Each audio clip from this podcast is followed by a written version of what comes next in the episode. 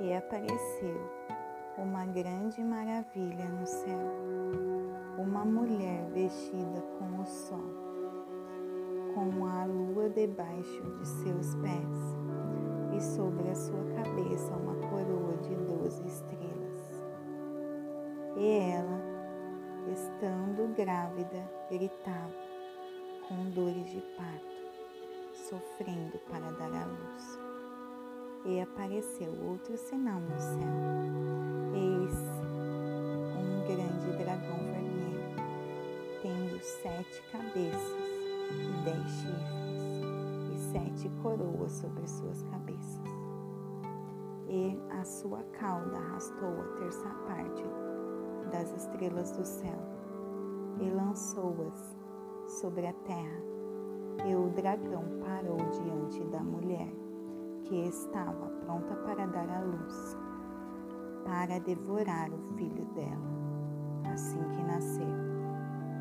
E ela deu à luz a um filho homem, que há de governar todas as nações, com um cedro de ferro, e o seu filho foi arrebatado para Deus e para o seu trono.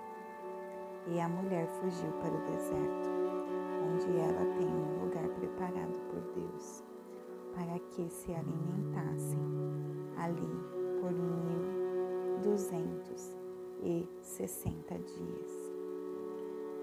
E houve guerra no céu.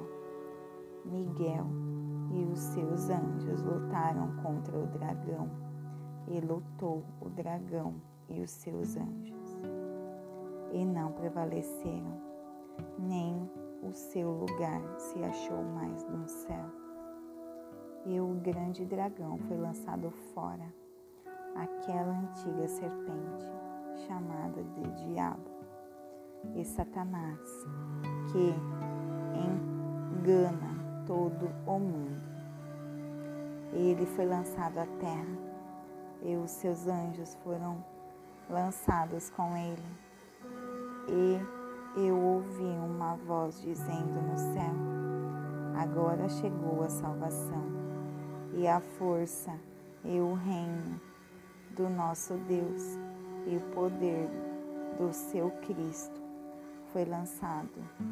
O acusador de nossos irmãos está abatido o que os acusava dia e noite diante do nosso Deus.